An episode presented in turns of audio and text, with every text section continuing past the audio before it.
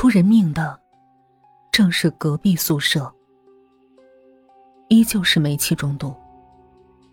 之所以煤气中毒，还是因为煤发潮了。三个住院，其中一个不治而亡。那几天，隔壁宿舍的女生们纷纷扬言，见到了死去的同学拿着一块蜂窝煤，不停的在炉子上烤，嘴里喃喃着：“没潮了。”没潮了，里面都是尿。没潮了，里面都是尿。见到鬼的同学口径一致，任凭谁也不能不信。紧接着，他们请假的请假，逃回家的逃回家，总之。谁也不肯住在里面了。那个宿舍，成了全校闻名的鬼宿舍。这下子，整个学校彻底灰暗了，连天气都阴沉沉的。本来热闹的校园，瞬间变成沉重的墓园。一到晚上，谁也不敢出门。因此。很多宿舍都自己集资买了尿盆儿，没买尿盆的宿舍，如半夜内急，就会把问题解决在脸盆里。又因为这个问题，学校时常爆发打架事件。因为熄灯后，宿舍区的电源会统一切断，大晚上的，谁也分不清哪个是自己的脸盆儿，尿到别人脸盆里的事儿经常发生。整个学校几乎陷入了崩溃的边缘。四处充斥着尿骚味儿和牢骚声。这种时候，学校偏又出台了一个非人政策，一个月才准回家一次，理由是期末考试在即，学校要周末加课。学校是封闭的，除了每周的周末，我们平时只有拿着老师的假条才能出校门。这个举措。给我们造成了一种错觉，我们很可能就这么死在这所学校里了。要么被煤气熏死，要么被学习压死，要么被鬼吓死。总之是死路一条。也不知是谁说的，说这个冬天学校购进的蜂窝煤。是用死人的血和成的，里面凝聚了死者的怨气，所以才会屡屡出事儿。还说以前我们宿舍集体皮肤中毒，也是蜂窝煤惹的祸。这个说法一传十，十传百，继而整个学校开展了轰轰烈烈的砸蜂窝煤运动。米主任不是说过吗？二中的学生没有冻死的，只有被煤气熏死的。既然如此，大家都宁肯被冻着，也不愿意丢掉性命。全校的学生都熄了炉子，学校马上被冰侵占，甚至连刚刚流出的鼻涕也结了冰。偏偏这个时候，又下了一场大雪，流感。迅速蔓延，每个教室里上课的学生都达不到半数。这教室的半数也个个被裹得跟个蜂窝煤似的，谁也无心上课。高小慧在这段时间变得尤其落魄，无论何时都在发抖，就连说话时，舌头也会发抖。哎，我最近总是梦着。那些死去的同学，要砍我的手。为什么？为什么要砍你的手？他低下头，不说话了，依旧在发抖。不知道是因为冷，还是因为害怕。良久，高小慧才说：“你相信有鬼吗？”我点点头，问：“那你呢？”他也点点头。如果一个人看到鬼是幻觉的话，没道理全校学生都能看到幻觉。我最近查了好多书，想到一个办法，也不知道灵不灵。我们以毒攻毒。这次的事儿可能是那篇鬼故事引起的。高小慧说完，稍稍想了想，写下了下面的话：“这是一封关于祝福和诅咒的信。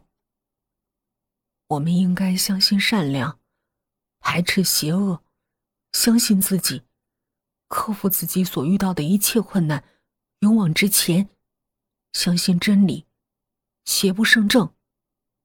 如果你收到这封信，”请把它抄写十遍，再传给另外十个人，你就会收到精灵的祝福。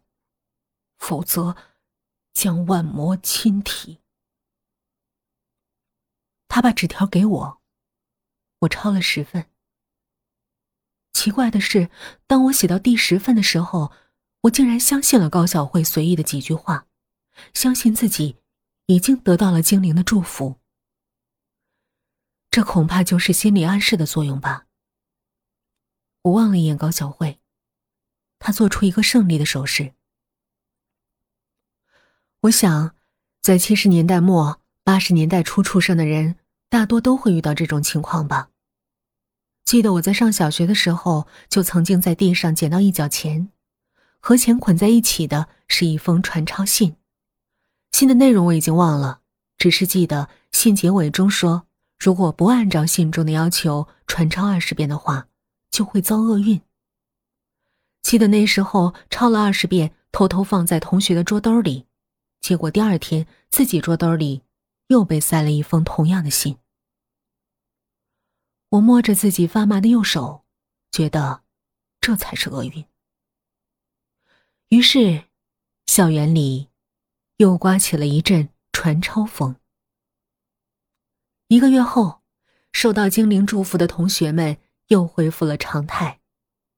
只是高小慧脸色愈发苍白，没有多久就退学了，原因是神经衰弱。我猛然记起，那封从他手里传开的信，他自己只写了一遍。我万万没想到。很多年后的今天，自己也开始写恐怖故事的今天，会在一次心理学的年会上遇到高小慧。为了能够写好恐怖小说，我参加了很多心理学的俱乐部，也认识不少有名的心理医生。这次年会上站在讲台上那个眼神忧郁而自信的人，就是高小慧。他问。坐在下面的各位，有多少是从事心理咨询工作的？听客人纷纷举手。他说：“那么，你们当中百分之八十以上的人都有心理问题。”下面议论纷纷，也有人表示不满。他继续说：“你们也不必不高兴，很多人就是因为自己有心理问题和困惑。”才开始认真钻研，最终当上心理医生的，就像我一样。紧接着，他开始讲起了他高中时的经历。那个时候，他出于恶作剧的心态，以学校煤气中毒的学生为主角，写了一篇鬼故事，并匿名发在了校刊上。他当时只是觉得好玩而且，作为文学社社长的他，也是第一次尝试写鬼故事。这个故事得到了全校学生的欢迎，一时成为热点。但是，马上整个学校就变得人心惶惶，每个人都开始疑神疑鬼。学生们亲眼见到鬼的传言也越来越多。他在读了心理学后，问过很多当初自称见到鬼的同学，有一部分是真的相信自己见到了鬼，而还有一部分则是说谎。有些平时得不到关注的孩子，就谎称自己见到了鬼，以期待成为大家热议的焦点。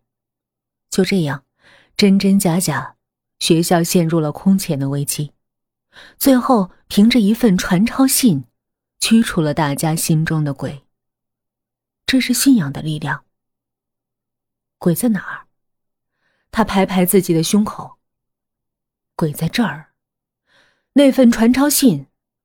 我没有抄，因此，鬼还在我心里。我因此患了神经衰弱，退学了。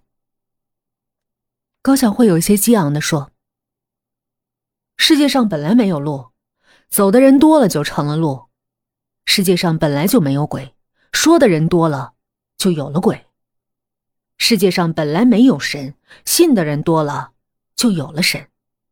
我们今天讲的课题就是。”他转身在黑板上写下四个大字：“集体议政。”和高小慧的重遇，让我又一次回忆起了自己的高中。人的记忆系统很奇怪，就好像一张网一般，总会自动过滤到一些不开心的事儿，留下的总是美好的，似乎连那些蜂窝煤。也变得可爱起来，因为那毕竟是青春，因为人们都说青春是美好的。我翻开毕业纪念册，风二的合影上，每个人都笑得阳光灿烂，其中最灿烂的自然是我，因为拍照的前一天，我被保送到重点大学的通知刚好下来。我慢慢的翻开纪念册，品尝青春的甜美和酸涩。纪念册的封套裂了一个缝，一页纸角弹出来。我狐疑的扯出那张纸，心想，大概是以前写给谁的情书。忘记了，毕竟十年过去了。那不是情书，没有人给教委领导写情书。那信的开头正是：“尊敬的教委领导。”信中详细描述了当时全班女生皮肤中毒的原因，以及学校采取的强制隐瞒措施，并在信的最后强烈呼吁改善学校生活措施。消灭诸如中毒、煤气等等安全隐患。信的署名是周月。周月的样子我已经忘记了，只是隐约记得，他曾忐忑的请我帮他改改这封信。他相信我的文笔，而我。辜负了他的信任。